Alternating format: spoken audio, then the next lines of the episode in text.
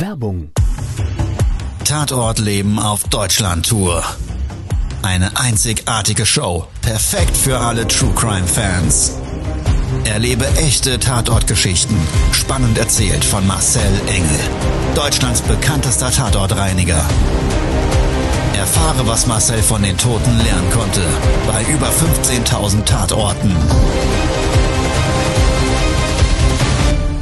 Tatort Leben live, auch in deiner Nähe. Jetzt Tickets sichern.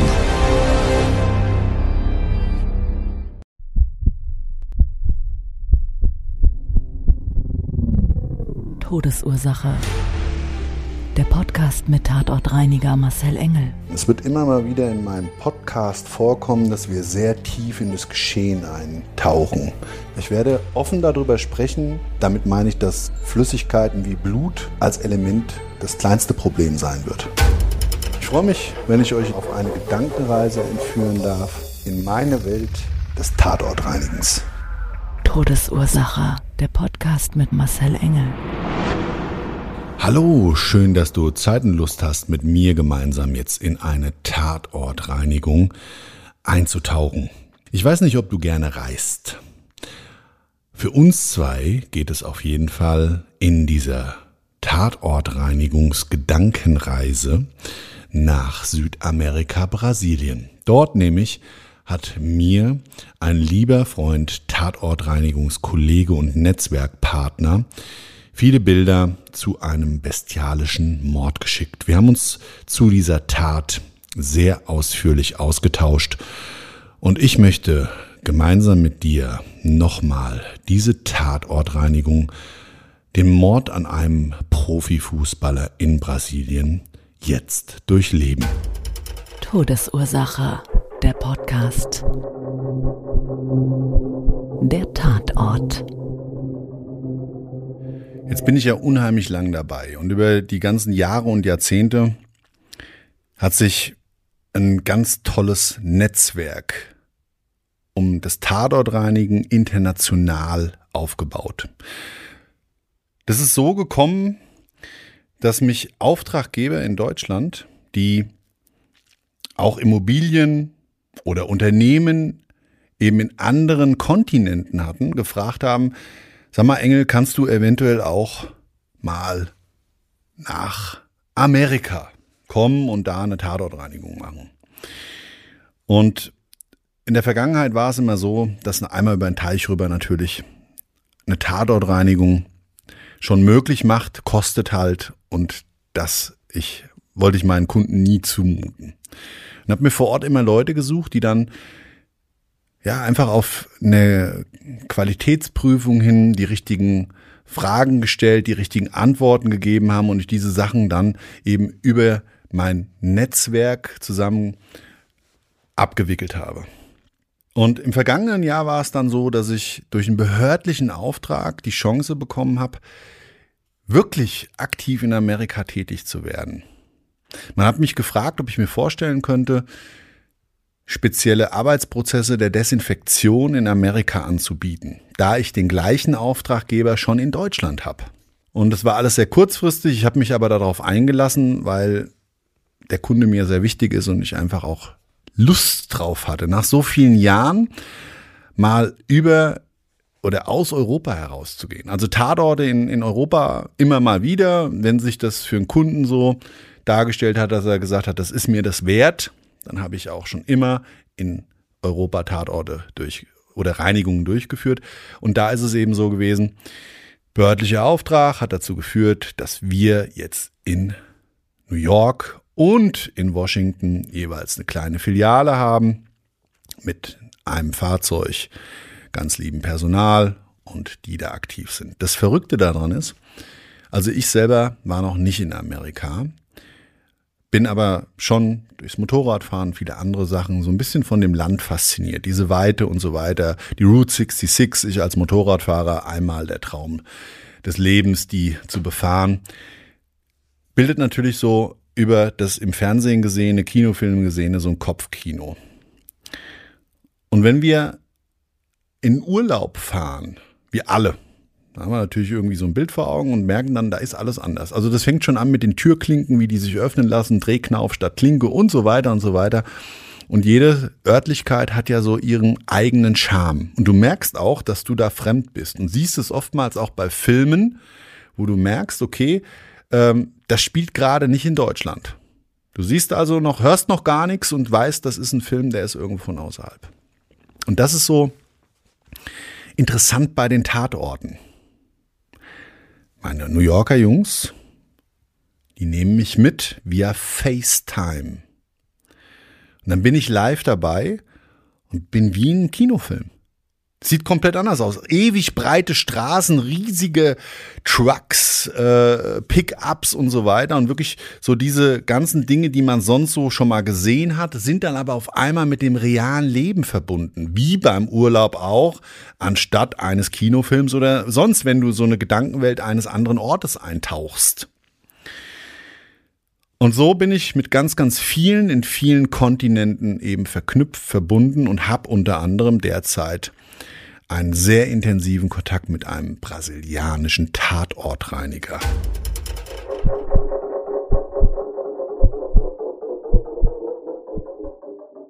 Brasilien, wer es nicht kennt, nicht nur ein riesengroßes Land, sondern wie jedes andere Land auch auf der Welt mit seinen speziellen Menschen, die dort leben, mit seiner eigenen Kultur, mit dem Temperament der Menschen und aber auch eben den Problemen eines jeden Lebens-, Kultur- und Landeskreis. Da gibt's viele Dinge, die sich auf die Umwelt beziehen, aber das ist das nicht das Relevante, sondern eben natürlich gerade das Drogenproblem in Brasilien und damit verbundenen Tatorten sind nämlich eben relevant. Immer wieder ist der Austausch zu solchen Tatortreinigungen für mich wie wirklich eine andere Welt. Ich habe schon so viele Tatorte in meinem Leben gesehen, zehntausend und mehr begleitet auf meinem Weg. Und diese Geschichten, die ich dann sehe, höre oder begleiten darf, die sind komplett anders. Die fühlen sich nicht nur anders an, sondern die haben einfach ein ganz anderes Ausmaß an Gewalt, Verrohungen. Jetzt bist du dann eben in dem Kopfkino, warst in dem Land vielleicht mal in Urlaub, weißt und vielleicht kannst du auf eine Erinnerung zurückgreifen, wie sich das angefühlt hat, da gewesen zu sein. Und auf einmal ist das reale Leben aber nicht eben der Urlaub und diese Welt, wie auch immer man sie dann da wahrnimmt als Tourist, sondern auf einmal die des alltäglichen Lebens eines Kollegen im Tatortreinigen Thema. Da hat er mir eine Geschichte erzählt, einige Jahre her. Und für unsere Verhältnisse finde ich so unvorstellbar. Ein Profifußballer in einer brasilianischen Großstadt, Chiritiba, Millionenstadt, ich habe sie vorher noch nie gehört. Da ist er unter anderem ansässig als Unternehmer, hat seine Leistungen abgefordert in Form von einer Leichenfundortreinigung in einem sehr abgelegenen Vorort einer Straße. Er hat mir dann so die Bilder dazu umschrieben. Wir machen das immer so, manchmal kriege ich Videos, manchmal bin ich direkt im FaceTime-Call mittlerweile mit den Kollegen drin, wie auch in New York. Und in dem Fall war es so langer, oder beziehungsweise ein Fall, der lange her war, mit erstmal, wir haben uns nur schriftlich ausgetauscht und dann hat er mir das alles so umschrieben und dieser Fall, der war so speziell, dass es mich eben getriggert hat und ich ihm gebeten habe, ob er auch ein paar Dokumentationsbilder zu diesem Leichenfund dort hat. Und da hat es mir wirklich sofort eine Gänsehaut verursacht. Also es war so eine Dschungelstraße, kaum befestigt, so darf man sich das vorstellen. Und diese Straße, nicht nur extrem abgelegen, hat so eine ganz traurige Geschichte. Das ist nämlich eine Straße, wo regelmäßig Leichen abgelegt werden. Da habe ich mir gedacht, wie, wie kann denn das sein? Also, dass immer mal wieder bei uns hier in Deutschland an irgendeiner sehr abgelegenen Straße Bauschutt, Müll, Sperrmüll und so weiter abgelagert wird und das so eine wilde Müllentsorgung darstellt, ich glaube, das, das kennen wir alles. Haben wir alle schon mal gesehen an irgendeiner Stelle, an irgendeinem Ort. dass das Gleiche mit Leichen passiert, ich denke, das ist ja unvorstellbar. Aber in dem Fall eben traurige Realität. Todesursache, der Podcast. Das Opfer.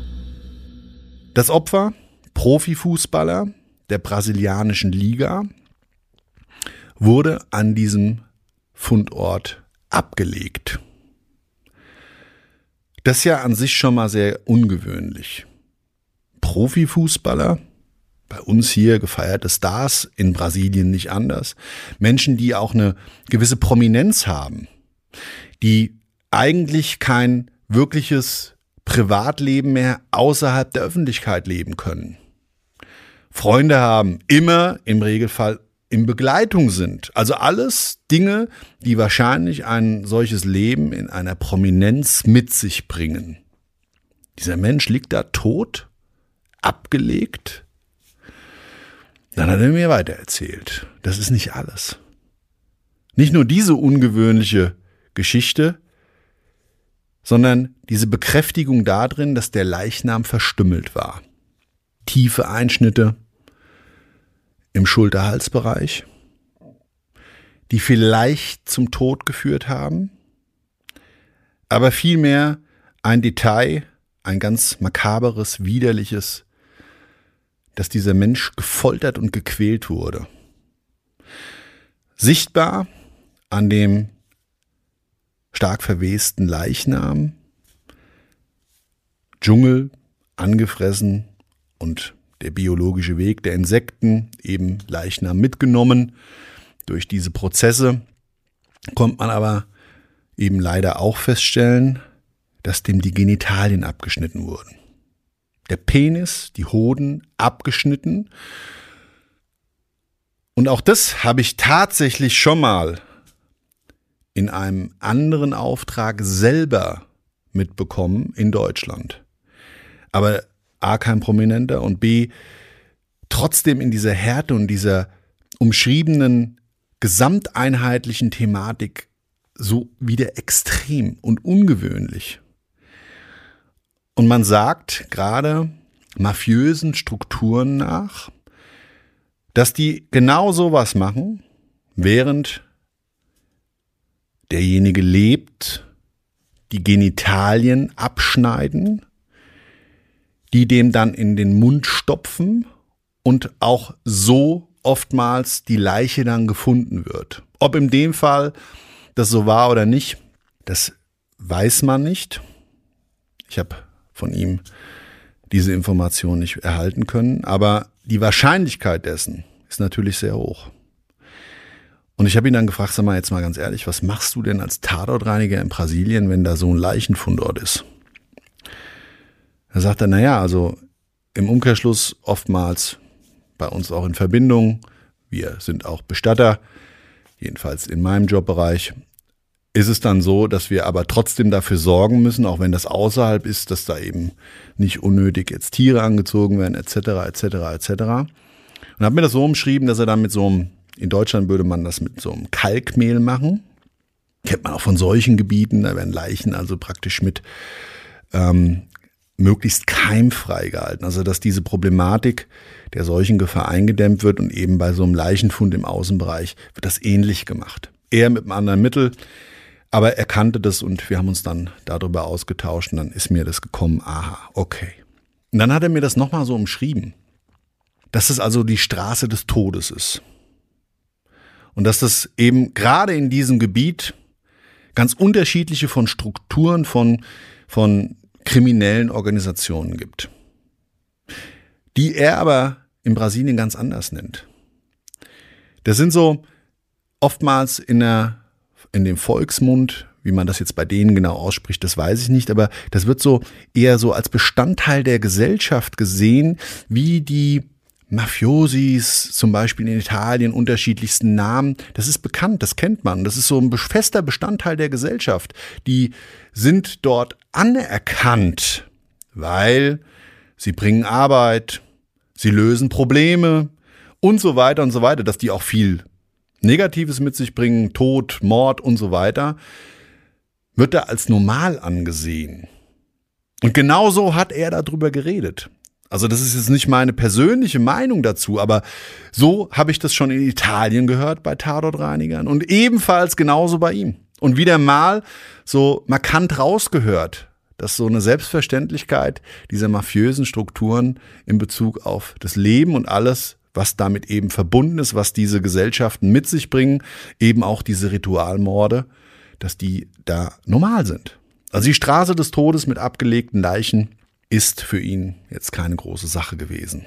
Trotz alledem, für mich persönlich als Tatortreiniger mit auch ganz, ganz vielen Erlebnissen Geschichten und auch Leichen, die ich schon gesehen habe, im Zuge von Notöffnungen, Leichenverdachtsmomenten und sie sich bestätigt haben, indem wir eben bei der Öffnung und nach der Öffnung die Leichen dort in den unterschiedlichsten Stellungen, Positionen etc. etc. vorgefunden haben, in den unterschiedlichsten Verwesungsstadien, ist es, glaube ich, trotzdem nochmal ein Unterschied, wenn du weißt, dass das, was da passiert ist, eben gerade ein massives Gewaltverbrechen war. Und egal ob durch Mafia, oder durch einen Einzeltäter. Spielt überhaupt keine Rolle. Es ist einfach so ein, so ein Intensivierer des Wahrgenommen. Und wenn das auch tausende von Kilometern entfernt ist, auf einem ganz anderen Kontinent stattfindet, ist es das, was mich im Alltäglichen ein Stück weit in einer anderen Intensivität, in einer anderen Normalität ja auch begleitet. Jeden Tag den Tod vor Augen und jeden Tag auch die Abgründe des menschlichen Denkens, ob Familienvater, Psychopath oder, oder, ist völlig egal. Manche Menschen drehen durch, manche haben vorher schon einen Knall, das spielt gar keine Rolle. Männlich, weiblich, es ist völlig egal, spielt keine Rolle. Und er hat das für sich als normalen Tagesablauf mit einer unheimlichen Dramatik zwar und mit einer unheimlichen Prominenz in den Medien das ist nämlich sehr medial geworden, dieser Tote. Klar, weil eben prominenter. Dann hat er dann gezeigt, okay, also es kann jeden erwischen im Leben. Nicht nur die Intensivitäten überall auf der Welt, sondern es kann jeden erwischen.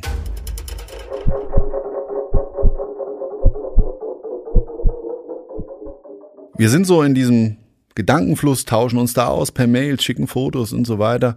Das Telefonieren, naja, er spricht Brasilianisch und beschissen Englisch und ich Deutsch und auch ebenfalls nicht so gut Englisch, ne, also eher schlecht. Und dann tauschte dich da so aus und dürstest eigentlich danach, dich mal so verbal auszutauschen, weil das eigentlich eine ganz andere ähm, Klarheit schafft. Geht aber nicht. Zeigt aber, dass der Tod in seiner Form der Wahrnehmung nur eine Frage ist, wie häufig, in welcher Intensivität eben das für deine normale Realität wird, zu deiner normalen Realität wird. Für den die abartigsten Morde mit solchen Ritualen ist der alltägliche Standard. Wo ich hier schon sagen würde, das hat hier eine ganz andere Intensivität. Auch die Tatorte sind alle schrecklich und für die Opfer sowieso jedes Mal. Jeder, der da stirbt und jeder, der, egal in welcher Form, sein Leben lassen muss oder das einen Tatortreiniger benötigt, das ist immer gleich, aber wie gesagt, der Tatortreiniger selber nimmt es ja anders wahr. Und dann tauscht man sich so aus und man spekuliert natürlich auch. Du kommst nicht drum herum. Jetzt haben wir uns natürlich überlegt, warum ist denn der Mann gestorben? Also der ist ja nicht einfach mal auf dem Weg zum Training irgendwie gegen Baum gefahren, sondern er ist mit seinen aller Wahrscheinlichkeit nach Geschlechtsteilen im Mund an der Straße verstümmelt abgelegt worden. Da gibt's ja nicht so viele Möglichkeiten.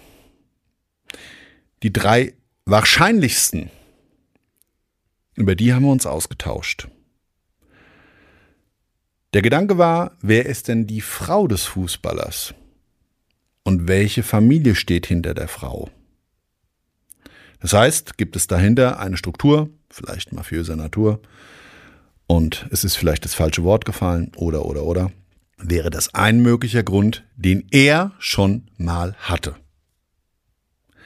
Szenario 2, habe ich gesagt, du pass auf. Ich habe es oftmals selber schon als Tatortreiniger erlebt, dass Menschen im Profisport bei gewissen Sportarten leider nicht drumherum gekommen sind, eben dem Druck des Erfolges und dem Druck der Macher des Fußballstars als Beispiel erlegen sind und bei Verletzungen Schmerzmittel genommen haben und von den Schmerzmitteln irgendwann auch auf Drogen gekommen sind. Und natürlich jetzt ist ein Profifußballer mit dem dementsprechenden Gehalt sich das wahrscheinlich hätte leisten können, aber und da eben oftmals so in das Milieu abrutscht, dass das auf einmal Verbindungen gibt und man dann irgendwann sagt, okay, alles klar, der will irgendwas nicht mehr transportieren oder machen oder tun oder oder oder, dann halt Eier ab. Und dann war das letzte Szenario, wo wir uns einig waren, mit einer hohen Wahrscheinlichkeit, er schon gehabt, ich schon gehabt, dass die Tatortreinigung, das Verstümmeln dieses Ritualmordes vielleicht daraus herrührte, dass er in die Wettmafia involviert war. Und Gottes Willen, wir wollen den Menschen, der da gestorben ist, nicht diskreditieren. Da kann man ja auch reinrutschen, reingezwungen werden. Und ist einfach nicht stark genug, aus der Nummer rauszukommen. Und trotz alledem geschieht es ja immer wieder und nicht aus Habgier, weil der wird selber genug gehabt haben, wird selber genug verdient haben. Und da ist die Wahrscheinlichkeit nach eben einer Wettmafia manipulativ einen Spieler zu beeinflussen, um das richtige Wettergebnis vielleicht zu tippen, ja auch schon bei ihm zumindest aufgeschlagen, mal Thema gewesen. Und auch ich hatte schon leider eine Tatortreinigung aus einem Selbstmordversuch eines Sportlers heraus, der sich eben auf diese falschen Leute eingelassen hat.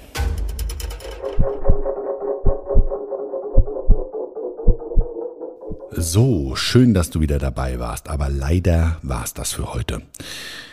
Wenn du zu dieser Tatortreinigung aus Brasilien und vielen anderen spannenden Tatortreinigungen vielleicht mal die geschriebenen Geschichten sowie als auch Bildmaterial sehen und lesen möchtest, dann kannst du das sehr gerne in dem Magazin Live or Die Mac findest du unter anderem diese Geschichte. Ansonsten würde es mich natürlich sehr freuen, wenn wir uns mal persönlich sehen auf meiner Deutschland-Tour, dem Bühnenprogramm der Tod und andere Glücksfälle. Zeige ich ganz, ganz viel von meinen 27 Jahren Tatortreinigung auf vielen Kontinenten. Die spannendsten Geschichten erzähle ich dort, zeige Bildmaterial und es gibt natürlich auch Perspektivwechsel und vielleicht interessante Learnings in Hinblick auf die Sichtweise des Lebens vor dem Tod. Ich wünsche dir einen wunderschönen Tag, eine wunderschöne Woche, was auch immer davon übrig ist. Bleib gesund und bis zum nächsten Mal. Ciao, dein Marcel. Das war's schon mit der neuen Folge von Todesursache, der Podcast mit Marcel Engel, Kopf einer eigenen Spezialreinheit und Tatortreiniger bei mehr als 12.000 Orten auf der ganzen Welt. Was kann Marcel für dich bereinigen? Jederzeit. Weltweit. Melde dich oder klick dich einfach mal durch auf marcelengel.com. Empathisch, tiefgründig, ehrlich. Todesursache lässt dich garantiert nicht kalt. Seid dabei. Ich freue mich. Abonniere die Staffel und du kommst für keine Folge zu spät.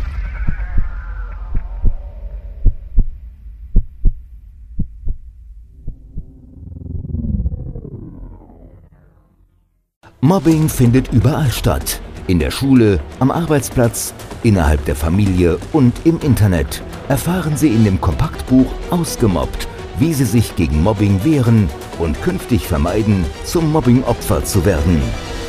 Ausgemobbt von Marcel Engel und Martin Zowak, überall im Buchhandel.